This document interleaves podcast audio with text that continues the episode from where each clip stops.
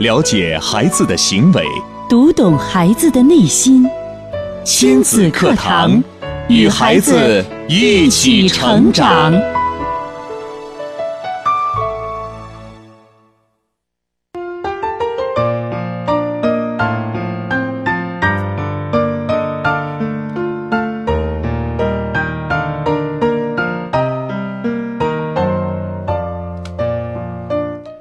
亲子课堂，做智慧父母。北京时间九点零四分，欢迎各位在这时间准时打开收音机，锁定频率，收听我省首档以心理学为基础的亲子教育节目《亲子课堂》。我是主持人袁明阳，我是主持人吴化。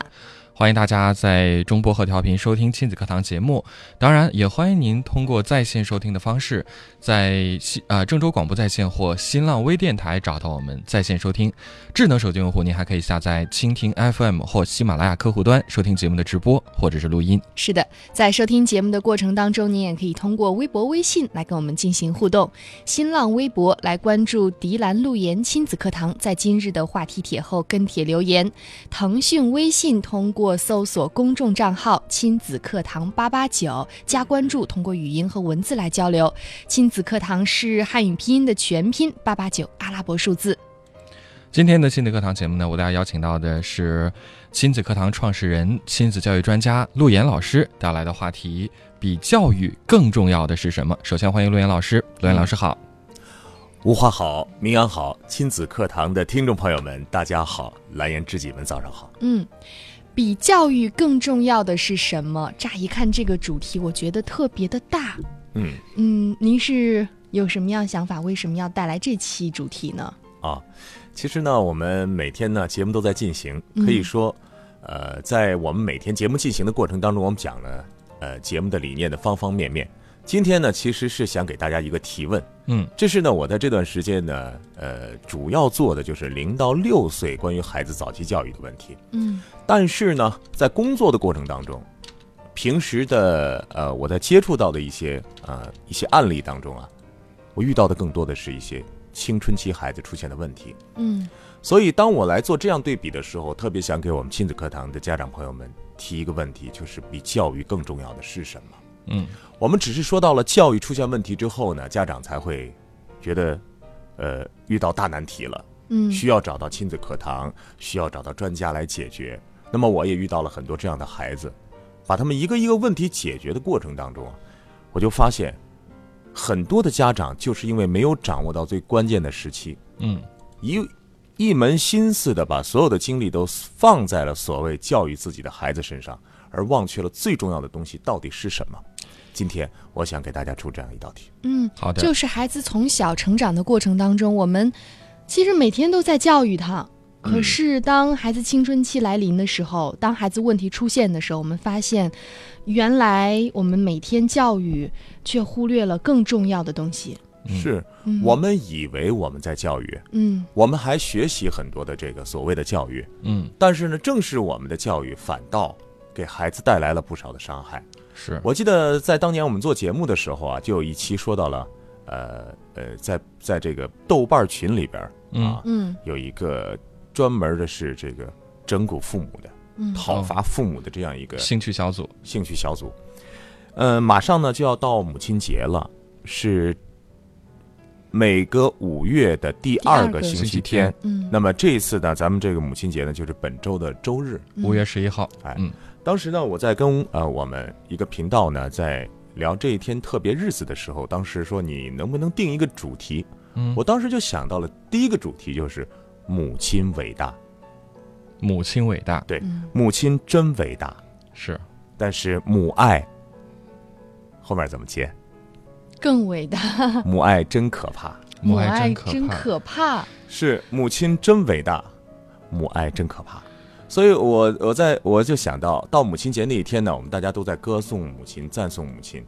其实呢，我我更想说的是，当我们说到这些的时候，首先，母亲确实很伟大。嗯，这个是毋庸置疑的嘛，是的，一代天骄成吉思汗的母亲，怎么样培养成吉思汗变成一个呃黄金家族啊，征服欧亚大陆。呃，伟人领袖毛泽东嗯啊，他的母亲是怎么来成就他的。虽然他的数学的成绩并不是很好，嗯登月首次登月的美国的飞行员阿姆斯特朗，为什么能够站在月球上？嗯是因为他母亲拥有了怎样的能力？所以说，母亲是很伟大的。嗯可是呢，我们很多的母亲的母爱，有时候又变得很可怕。所以，呃，我想到这个母亲节啊，又结合了我们亲子课堂不断的这个活动，我特别觉得什么呢？就是嗯当我们感觉我们做了很多工作，其实我们还有很多很多的妈妈、爸爸，这些家长们还不懂得比教育更重要的是什么。太好了，那这就是今天罗源老师想带给我们的话题啊，其实我觉得这个话题一出，收音机旁的朋友肯定都开始在思考了。对啊，我们其实说到教育的重要性，毋庸置疑，百年大呃教呃百年大计，教育为本呢，教育是立国之本，我们都会觉得教育很重要。嗯可是像罗源老师讲的，说母亲其实是孩子的第一任老师，母亲生育了孩子，呃，应该说是呃，就是把孩子生下来，接下来就是要教育孩子。但是呢，我们却常常在生活中遇到这样的情况，发现不会教育孩子的母亲用错误的方法，却以爱的名义在伤害着孩子，这其实是一件非常可怕的事情。嗯，呃，我们在强调教育的重要性的同时，还应该思考的一个问题就是，比教育更重要的是什么？我们觉得，其实，在罗源老师揭秘今天这个话题的答案之前，我特别想听听收音机旁的朋友，对听到刚刚罗源老师这一段阐述，您有什么样的思考？不妨大胆的将您的想法和答案告诉我们。对，您觉得比教育更重要的是什么呢？新浪微博来关注迪兰路言亲子课堂今日话题帖后跟帖留言，腾讯微信公众账号来添加亲子课堂八八九为好友，发来您的观点。是的，呃，我们说到这个，呃，我们的比教育更重要的是什么这样的一个话题，呃，可能很多人会有很多的思考。呃，我们知道，其实，呃，在生活当中，我们都会觉得这个教育是一件。呃每个人从小到大都要去接触的东西，我们每个父母都是希望孩子通过受到良好的教育，掌握各种各样的本领啊，他要从小多才多艺啊，对呀、我们每天在收听亲子课堂，不就是为了能更好的教育孩子学习教育方法吗学习？正确的教育理念吗？是难道比比听亲子课堂还有更重要的事情？比去教孩子识字、画画，去学习一门乐器、练习舞蹈，还有更重要的事情吗？刚才明阳一句话提醒我啊，还有没有比听亲子课堂更重要的事情？嗯，我觉得有，有，就是比教育更重要的事情，就是今天我要和大家一块儿来互动的这件事情。嗯因为，嗯，即便我们学习了很多的方法，嗯我们看过了很多书，嗯听过了很多课，但是如果你没有在这三个问题上去发现改变的话，那么这一切都将成为呃无稽之谈。就是说我我们是去听了，我们是去学了，但是我们是不是有时候会忽略了我们学的目的，或者说，其实我们学到这些东西之后，你真正应该去怎么去做，我们可能有时候会迷失方向。是比如说像咖啡加糖，他刚刚就呃应着我们这个问题，嗯他就觉得比教育更重要的是什么呢？给予爱和自由吗？他还打个问号，他他也在思考。嗯对，还有奇遇宝贝也说，比教育更重要的是爱，没有爱，一切白谈。嗯，大家都会有一个方向啊。嗯我们就把这个题目呢设出来，呃，给大家，大家呢可以广泛的来想一想，你觉得比较更重要的是什么？嗯，其实我们亲子课堂走过了这么五年多的时间啊，在这一路走过来，我们影响了不少的听众，不少的听众是我们的核心粉丝。嗯但是我们不得不说的是，在我们生活当中，我们遇到了太多太多不懂得我们亲子教育理念的一些家长，甚至就在我们的身边，嗯也会出现这样或者那样的问题。我们看到的时候呢，真的是觉得特别的着急。我怎么样才能改变别人？我怎么样才能让更多的人受益？嗯所以呢，你看，咱在前一段时间呢，受到小桥流水的邀请啊，嗯跑到了呃博爱这个博爱县，嗯啊，虽然说呢这个路途比较遥远，但是呢我们能够看到现场，我相信每一位家长都是非常有收获的。是的，啊。就是这些家长，我觉得可能他们的生活环境所限，而且就是嗯收听节目其实不是特别方便，他们很少有机会接触到这样的亲子教育理念。对，当天在现场，其实天气还非常的炎热，嗯，然后大家在操场上一坐坐了一下午的时间，很多人其实都坐不住了。周红老师在这个现场整个讲课过程之后嘛，就是他前一个小时是讲理念，嗯。后半个小时来提问。啊，其实我还是可以发现一些问题的，就是嗯当老师提出一些问题，希望得到现场家长的回应和互动的时候，嗯。其实家长是很胆怯的。嗯，呃，后来见过这个场面，对，反倒是孩子们 啊。会更加主动一些。嗯。其实还有一点就是，当有一个家长真的鼓起勇气站在台上之后，啊，当就是我们的专家用他犀利的语言去一语道破这个家长的问题的时候，嗯家长是很站不住的，而且这一个家长下去之后，就真的没人再敢上去。哦，就是好像这种全新的理念带给大家的冲击，冲击力可能是每个人如果没有接触过、没有这个基础的话，他是没有办法承受的。所以呢，我们这个亲子课堂的工作要慢慢来做，是吧？真的是这样，这个冲击力还是挺大的。但是有这个冲击力呢，才让大家记忆深刻是啊，才能够知道这里边的关键对，而且这个事情真的让我们觉得啊。还有太多太多人需要帮助。对，比如说原点就在微信当中说，怎么能够邀请亲子课堂到我们这里呢？您在哪里，呢？您可以这个将明阳告诉大家，我们怎么能够和我们进行联系。呃，和我们联系的方法呢，就是一个很方便，就是现在微信的平台，嗯。您如果有什么事情，您在一条微信里将您的事情大概给说个清楚，方便的话留下您的电话，我们呢看到之后，呃，如果有必要的话，会和您直接取得联系。还有一个方法，您觉得打字太慢了，那没关系，您可以记住我们的一个呃这个工作时间的一个热线电话呀，这个六五七八三幺二五六五七八三幺二五，您将您的问题告告诉我们的工作人员，我们记录下来之后呢，也会和您取得联系。对，嗯推荐学校也可以拨打这个电话啊。是的，就像我们在呃本周周五的下午，也就是五月九号，我们将走进郑州市七十三中学。嗯啊、我是直接和七十三中学来对接的啊。嗯呃，这里这里边呢，要感谢田一涵妈妈在起起到中间的这样一个桥梁的作用。嗯包括呢和他的其中的校长在交流的时候呢，我就啊、嗯我就发现，其实到了中学啊，很多的校长是非常关心这个孩子的教育的，就是尤其是在关系的教育上，嗯和父母之间的良好的沟通，成为他们他们最关心的一个问题。嗯但是呢，当我们真正走进校园、走进家庭，把每一个家庭里的问题拿出来分析，找解决方法的时候，嗯我们都不断的发现它的根源。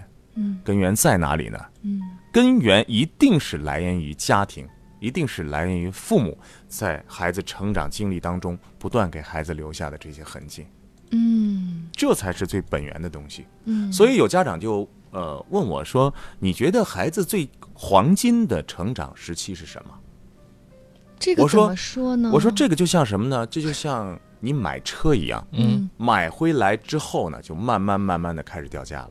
哦什么意思呢？就是它的越早肯定是价值越高的，一定是这样。你比方说，你说黄金期是什么？我说黄金期一岁就是黄金期，两岁也是黄金期。任何时刻应该都是吧不？越早越早越好对，如果真的要打个比方，可能零到一岁是黄金期，那一到两岁可能就要变成白银期，白银期再往下可能会慢慢的贬值。其实，呃，陆岩老师讲这个，我倒能理解，倒不是说这个孩子他的价值在贬低，而是说我们在整个对孩子的影响和教育的这个黄最佳的时机，其实是在慢慢错失的。是啊，就在最佳的时期里面，一年两年，我们嗯看着孩子一步一步的成长。对，最关键的越是在最关键的，你看啊，假如说你在一孩子一岁的时候，你存入了一百块钱，嗯，那我相信在孩子十岁甚至二十岁的时候，你取到的这应该是五千块钱，甚至是一万块钱。对。但是呢，你在孩子三岁的时候再存存入一百块钱的话，嗯。一定达不到一万块钱了。贬值了，那甚至说再往后说，我们孩子现在已经八岁了。嗯，啊，已经十岁了，这个时候你再存上一百块钱，收到的还不错，能够得到一千块钱。可是你有没有想过，等到孩子二十岁了，嗯，你存进去了一百块钱，嗯，最后变成了零元，甚至是负数，因为孩子在没有早期没有光照好，在这个时期，你的钱那就像粪土一样了。那我们的听众有一些家长啊，就会想，我已经错过孩子的最佳黄金期了，从现在起，我自身应该做哪些调整，嗯可以让这个局面有所扭转啊，让我们能继续升值。今天呢，陆岩老师带来的主题是比教育更重要的是什么？看到微博和微信都有很多朋友参与到了讨论当中啊。是，其实在这会儿在揭秘答案之前，我嗯还是希望大家，如果听到今天的话题有所启发的话，您把您的想法发过来，我们稍事休息吧，等会儿回来来看看大家都说了些什么。呃，我们的两两种联联络方式啊，首先新浪微博您搜索“迪兰路言亲子课堂”，话题帖后直接跟评论就可以了。另外就是在微信搜索微信号“亲子课堂八八九”，亲子课堂汉语拼音全拼八八九阿拉伯数字，稍后回来。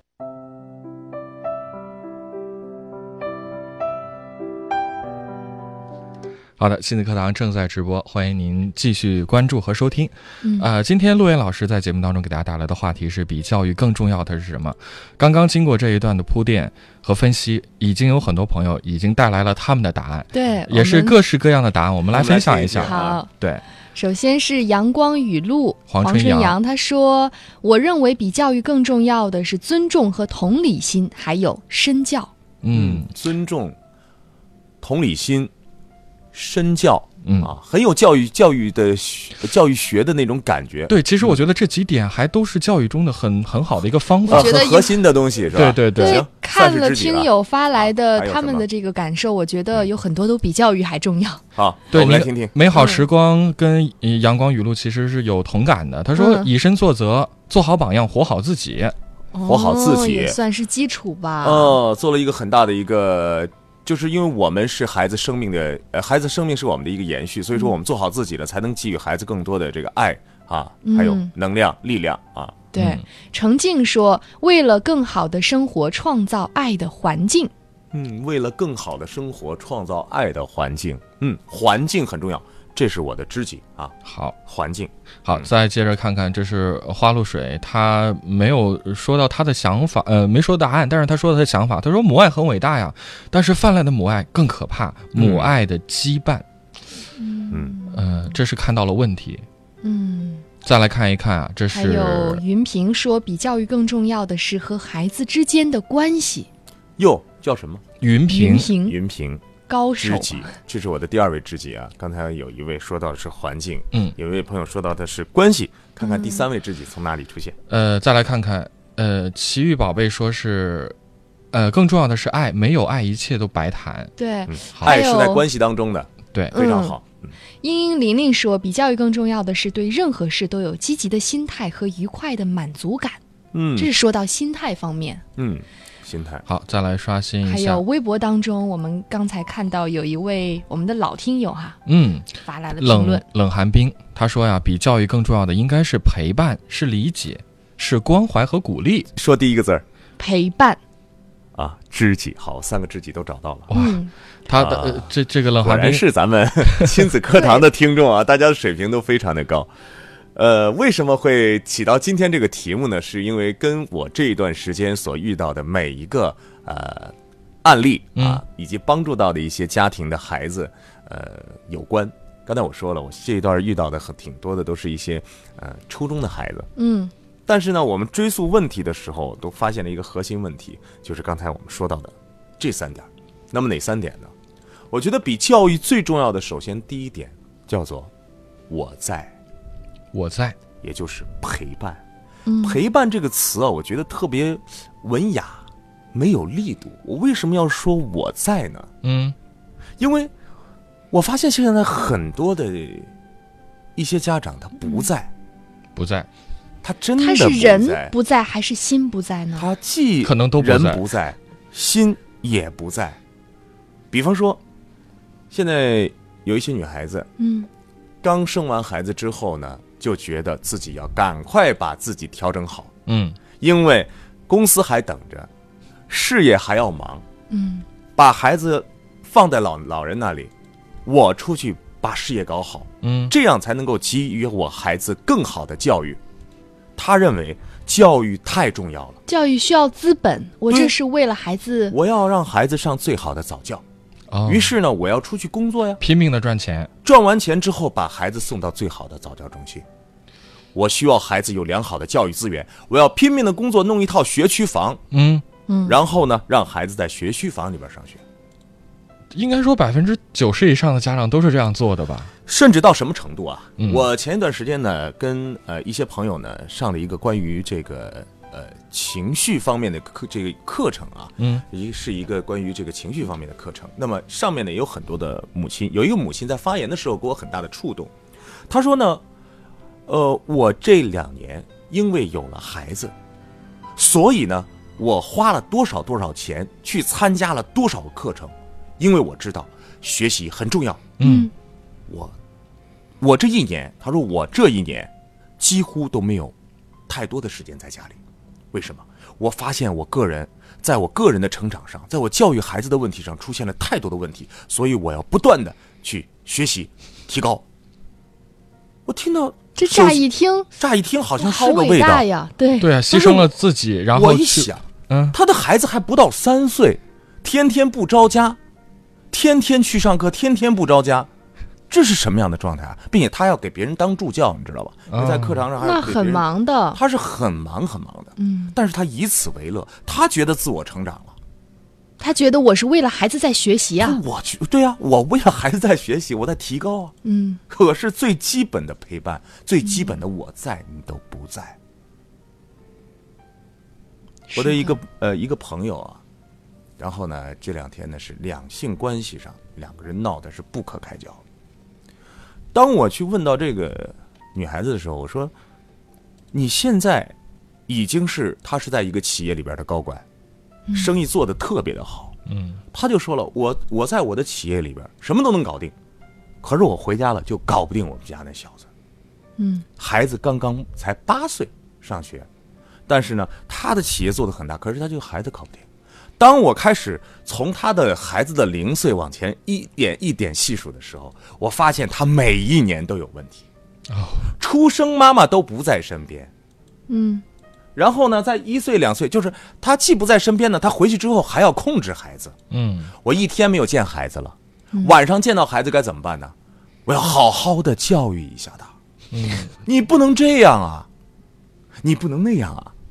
挑刺儿，对啊，你想想，孩子一天都没见你了，最后见到你的那一刻，还是要被你挑来挑去，不断的否定。那换谁也不会听他的呀。对，所以我不知道这个我在到底能不能影响到现在正在收听节目的朋友。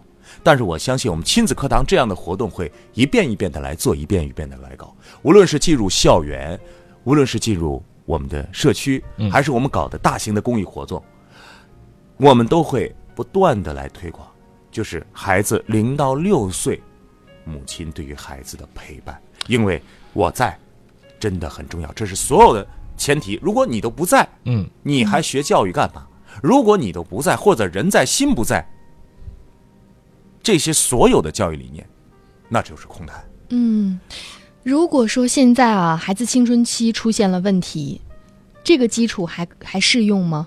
当然了，嗯，陪伴是很无论孩子多大，陪伴都是第一位。但是到了这个年龄阶段，嗯那你要偿还的东西确实有很多，嗯，陪伴要有陪伴的技巧了，巧对，嗯，因为我们没有该陪伴时候的陪伴，于是不该陪伴的时候，我们不知道该如何陪伴。嗯这是第一点。第一点我在。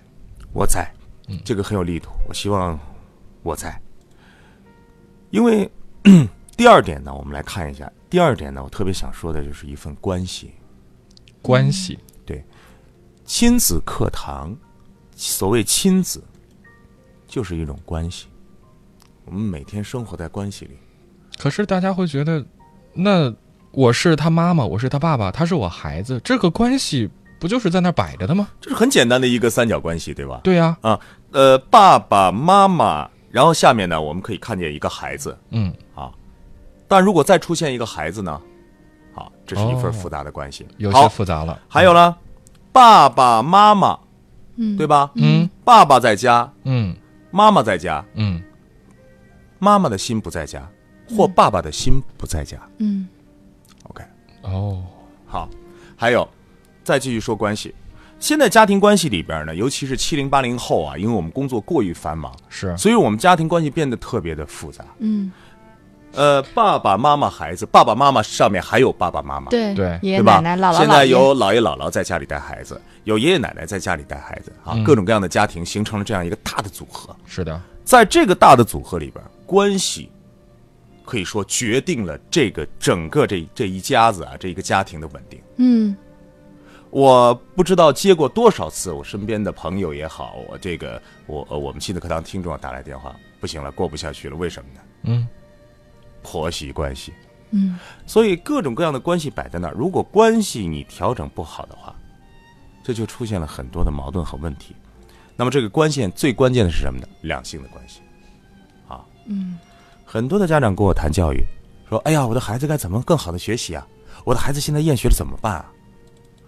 你跟他一块儿来聊这个过程，你会发现聊着聊着，关键点不在于孩子会不会学习、想不想学习，而关键点在于孩子无心学习，因为他坐在校这个这个自己的这个桌子上的时候啊啊，坐在这个 校学校的时候，他想到的是什么呢？嗯想到的是哎。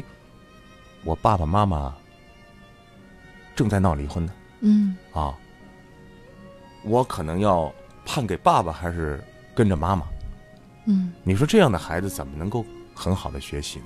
嗯其实这关系里边啊有很多很多要讲的，但是我把这个关系拿出来，就是如果你在教育上出现问题了，那么比教育更重要的，你先去看你的关系。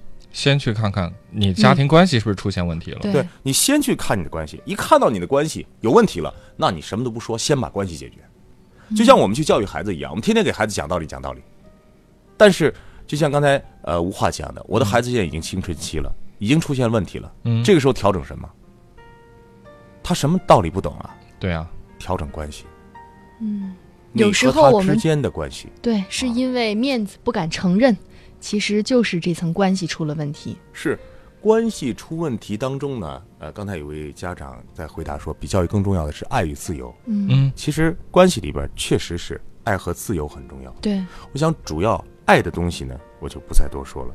自由的这一部分，我想特别说，就是我们现在很多的家长陪伴的时间短，嗯而给孩子自由的时间更短。嗯呃，刚才我举了一个例子，白天你没有时间陪伴孩子，嗯晚上回家陪伴孩子的时候，就变成控制。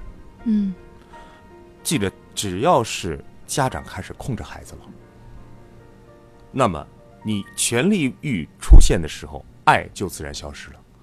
我们说，爱和自由就像一个一个这样一个跷跷板一样。嗯，当你的开始控制一个人的时候，那么你和这个人的关系就要破了。哦，你关系破裂了，最基本的东西都没有了，因为所有的控制都是以我为标准的。嗯是要去改变那个人的，对啊用自己的标准去改变他。我认为明阳今天应该，嗯，再把这个胡子刮得更干净一些。哦然后呢，我觉得明阳的头发呢是变成分头啊，会更帅一些。嗯真的，明阳，嗯你你你变成分头，一定要听我的啊。无话，你你你这个衣服呢？仿佛我还要感谢你，对呀、我在帮助你。明阳真的是我是这样。你为了你好啊。对，呃，无话，嗯你这个衣服应应该怎么怎么样？生活当中很多时候，我们家长以我的标准，还好你你们俩是我的同事，我怎么嗯能够对你们俩指手画脚呢？就是这还好像这还还隔着一点，还会觉得这种能量还是能抗衡的。可是是他如果是你的孩子呢？不行，你这个头型绝对不行，回去就给你剃了。这件衣服不能买，我绝对不给你买。是，呃，所以关系里边有一个很大的问题就是控制，所以我们能不能把这个控制转变成建议会好一些？不是建议。我觉得，你比方说我觉得，比如说孩子喜欢这件衣服，你就买给他不就好了？他喜欢这个发型，就是当你看不走，惯咱去的时候，咱去剪你。没有必要非让他按你的这个要求走。你可以说，孩子，如果说行不行，嗯，这样的语气会不会好一些呢？呃，每如果你改不了自己这个控制欲的话，嗯，其实这个控制欲首先从哪儿开始啊？嗯就从两个人生活在一起就开始不断的想去控制对方了。嗯比方说我们，嗯，就是两性关系是亲子教育的基石啊。两个人在一起，是不是马上都想控制对方？我想看《哈利波特》，我觉得那是奇幻剧。要按我的要求去爱我，对啊，呃，我想看的可不是《哈利波特》，我想看的是《泰坦尼克》。总得有一方妥协呀。是啊，可是以我为标准的爱太多了。嗯，如果以我为标准，然后不断的控制对方的话，两性关系可以不可可可能不可能好？那么如果以我为标准，不断的控制对方的话，你说亲子关系可能不可能好？肯定不会好了。其实我觉得刚刚罗源老师讲的所谓这个控制这个事情啊，在两性关系中其实特别特别的突出。嗯我们去想想看，当你去追求一个人的时候，你会一上来就说你得听我的，怎么怎么样吗？其实很多时候我们其实是站在尊重尊重对方、欣赏对方的角度的。可是为什么很多人一开始谈恋爱很好，到一段时间之后分手了、失恋了？嗯为什么呢？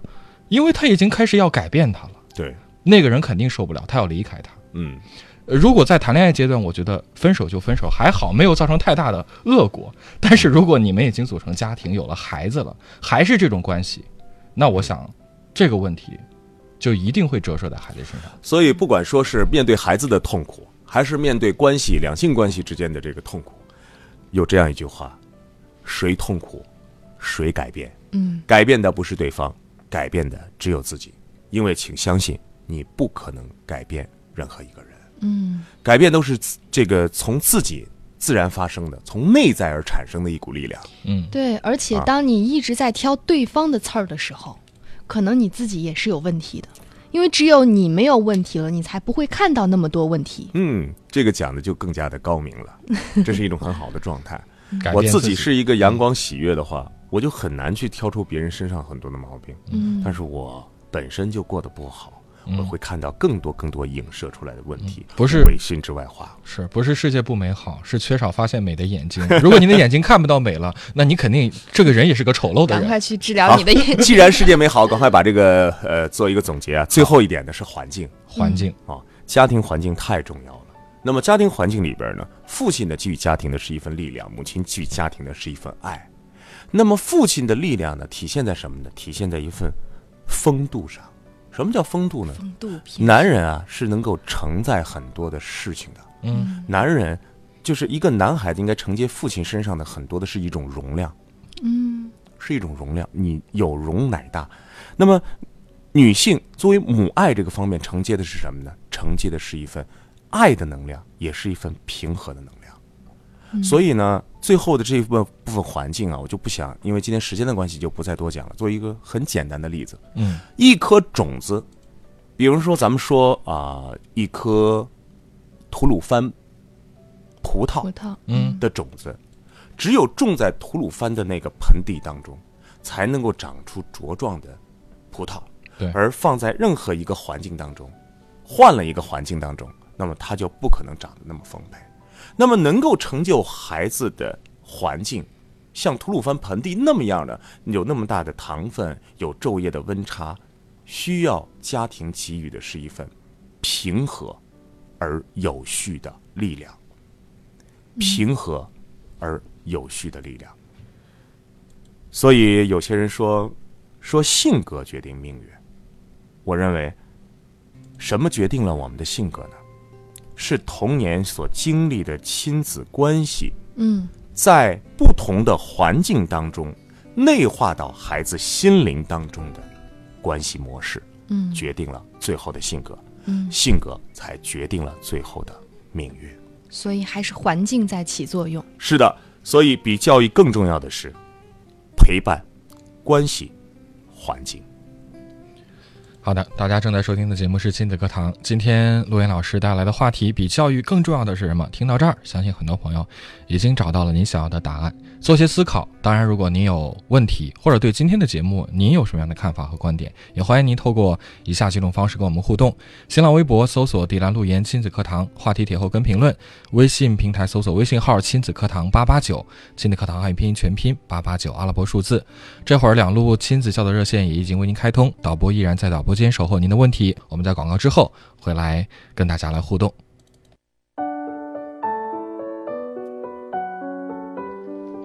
亲子课堂，您身边的教育专家，呃，听到今天陆岩老师讲这个话题，真的是有朋友马上就问到了自己的问题。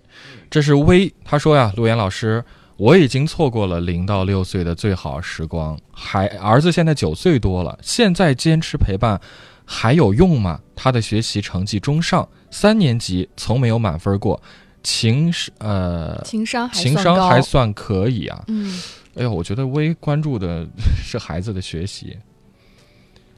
罗岩老师，嗯，呃，亲子课堂的理念永远是这样的：亡羊补牢，未为晚矣。嗯呃，什么时候听到我们的节目，什么时候做出改变，一定都是有效的，只是我们说有效的力度程度不同。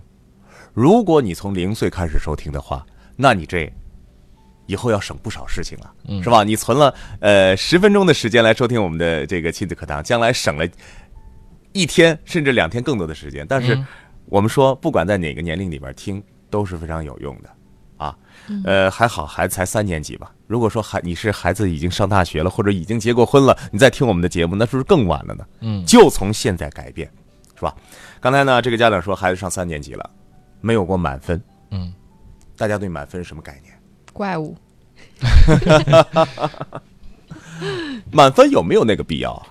现在我们看到很多这个呃，有就是从最早是这个欧洲啊，用这种包括美美国也是按照 A B C D 的这样一种划等级划等级的方法，嗯但是我们一直是用这种分数制，分数制会让我们天天就纠结在那一分两分里边。九十九分和一百分差多少呢？有多少呢可能在孩子那里，可能就是半道题一个步骤一。个可是标对点符号，可是对于家长和老师来讲，九十九分的孩子，你就是不如一百分，就那一步啊。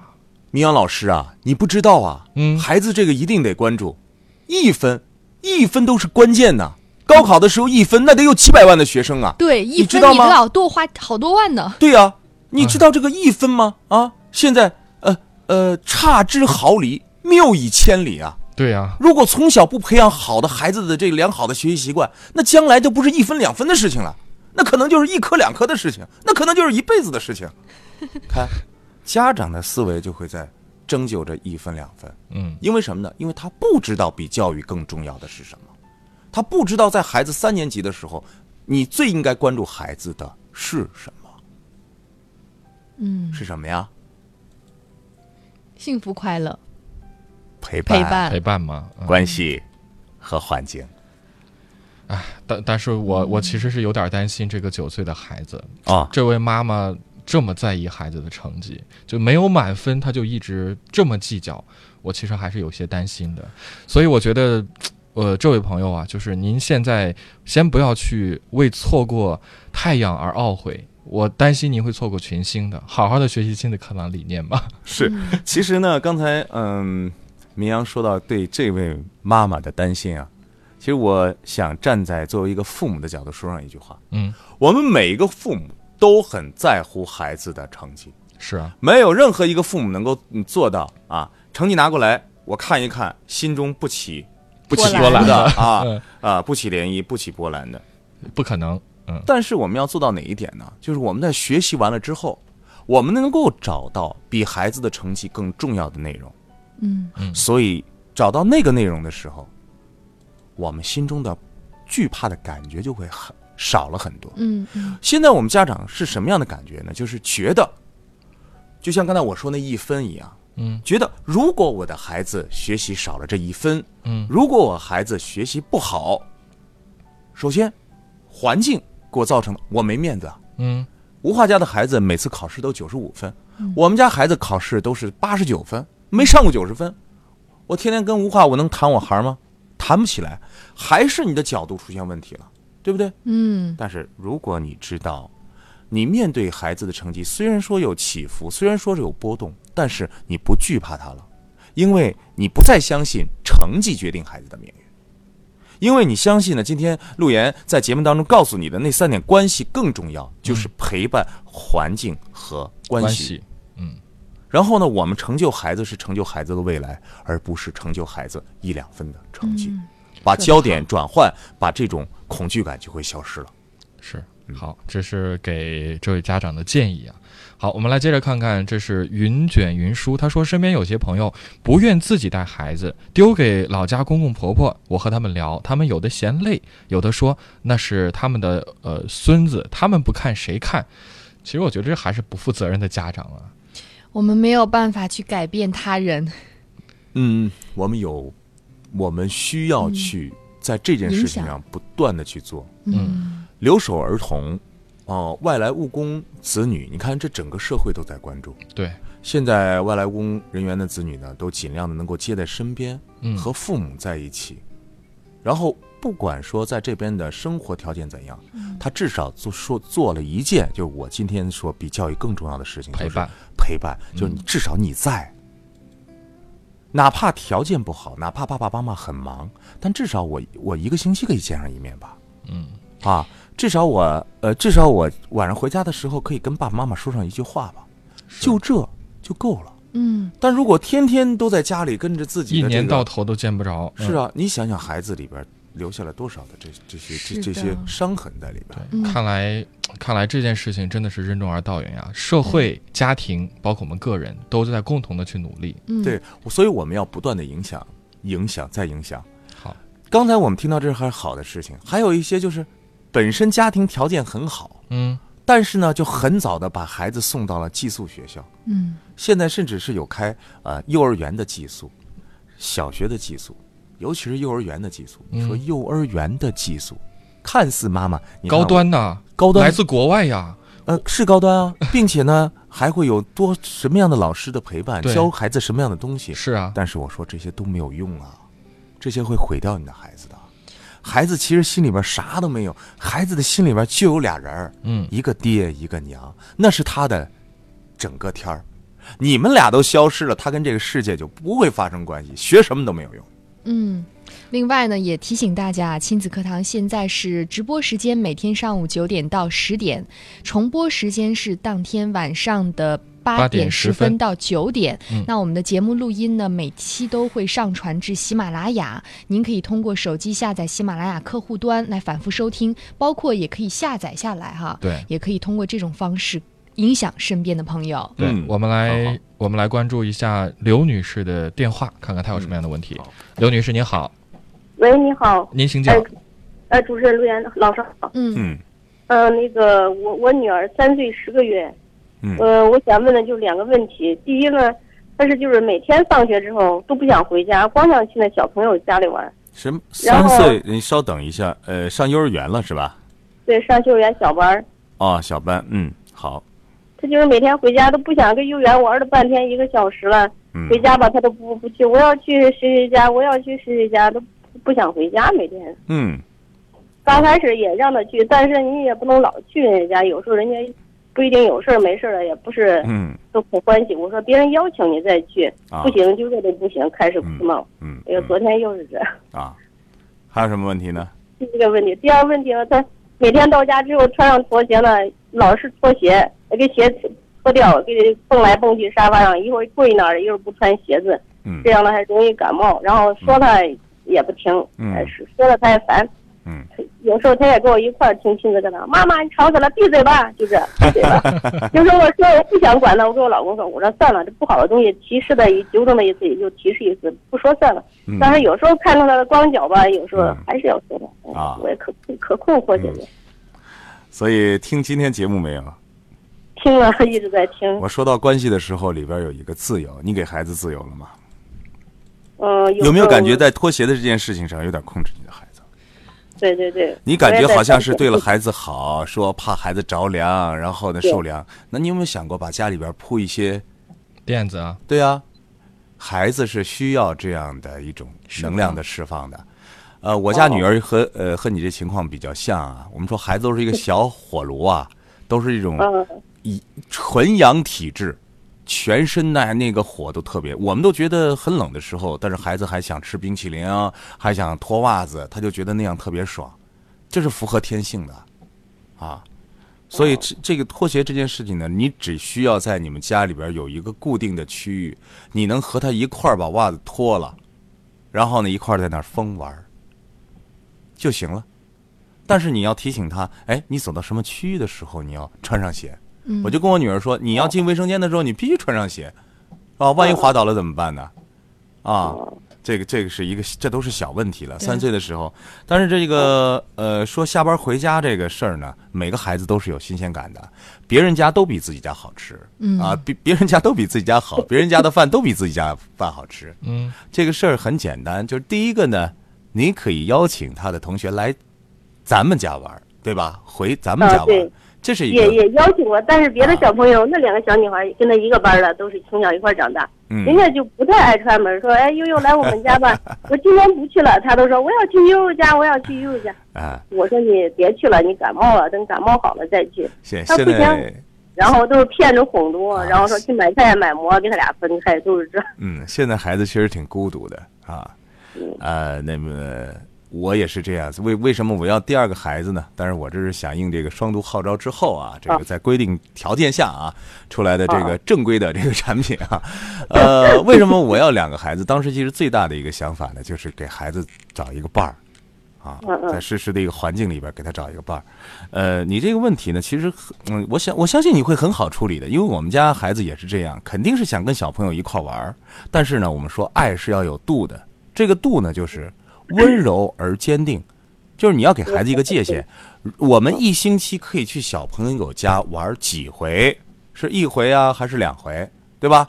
那么第二呢，我们玩到比如天黑了，我们就要回家了。你不能说不知道规矩啊，别人家都上饭了、吃饭了，你还在别人家玩，是吧？天天耗在别人家，那就不行。这个度，我相信你是没问题的，好吧？你这两个都不算问题。好，开心的陪伴孩子吧，多给孩子一些快乐的时间。好的，我们来进一段广告，稍后继续回来关注大家的问题。了解孩子的行为，读懂孩子的内心。亲子课堂，与孩子一起成长。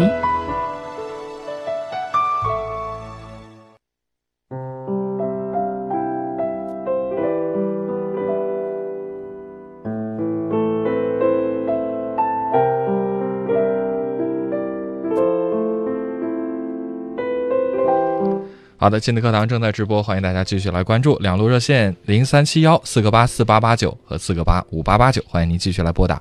李松晓在微信上有个问题，他说：“我是一个妈妈，儿子是单亲家庭的孩子，我不想因为这样让孩子缺少父爱，但是不知道该怎么办。”嗯，这是说到关系的问题。对，这也是一份关系的问题。嗯既然两个人，呃，我们先这样讲啊，既然两个人走上了这个分开的路，一定说明，如果两个人在一起的话，会给孩子带来更大的伤害。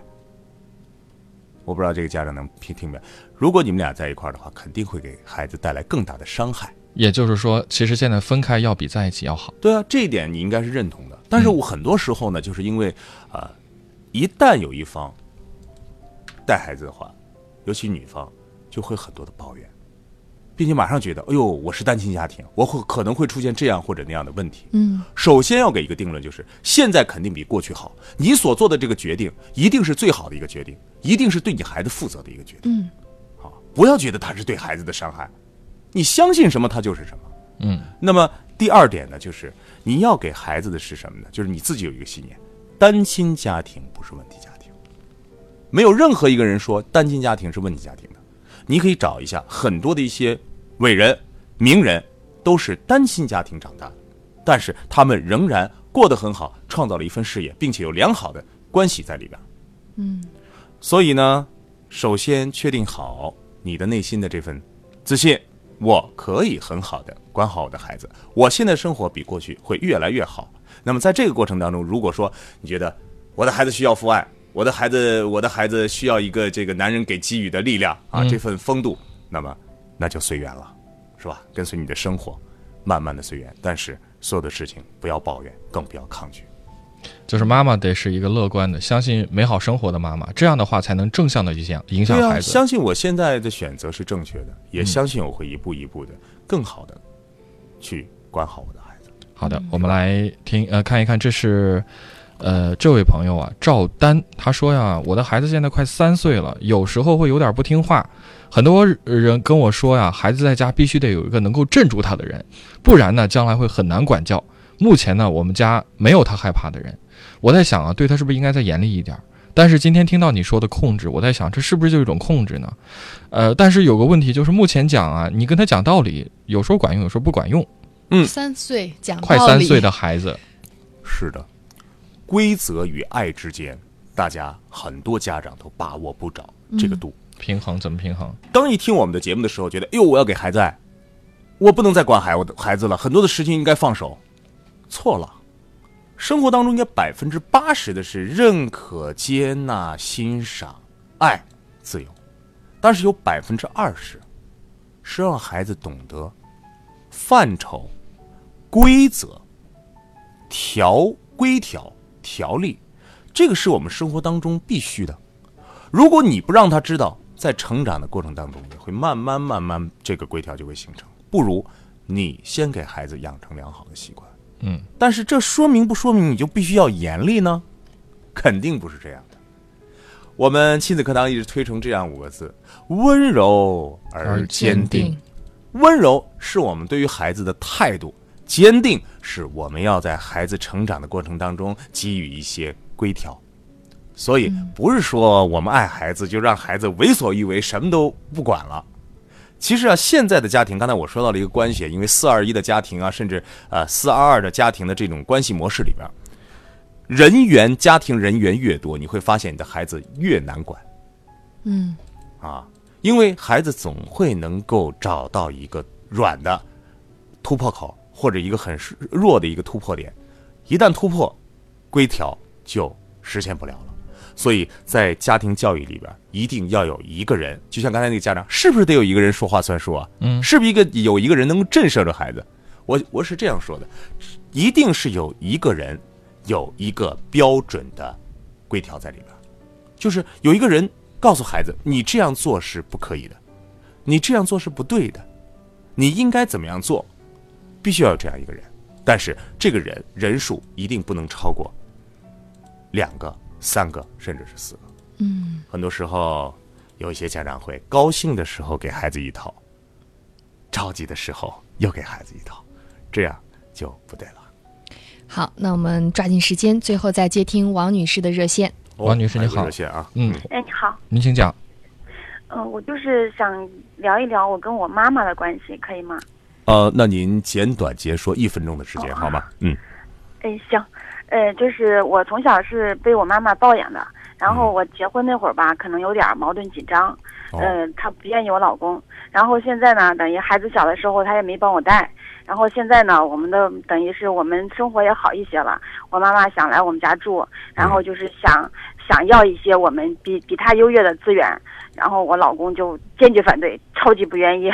你妈妈想要什么比她优越的资源？什么意思？就是说，我们家的现在的生活环境比他们现在所，他在农村嘛，嗯，呃，对，处的环境要好一些。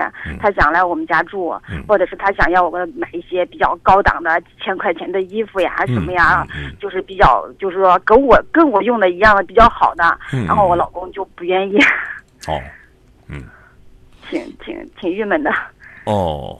是这样，妈妈和你的关系啊，首先你不要把它，呃，就是这个关系不能先分散开，先主要关注这个关系的核心点是你和母亲之间的关系，愿意不愿意买，想不想买，是你跟妈妈之间的关系，对吧？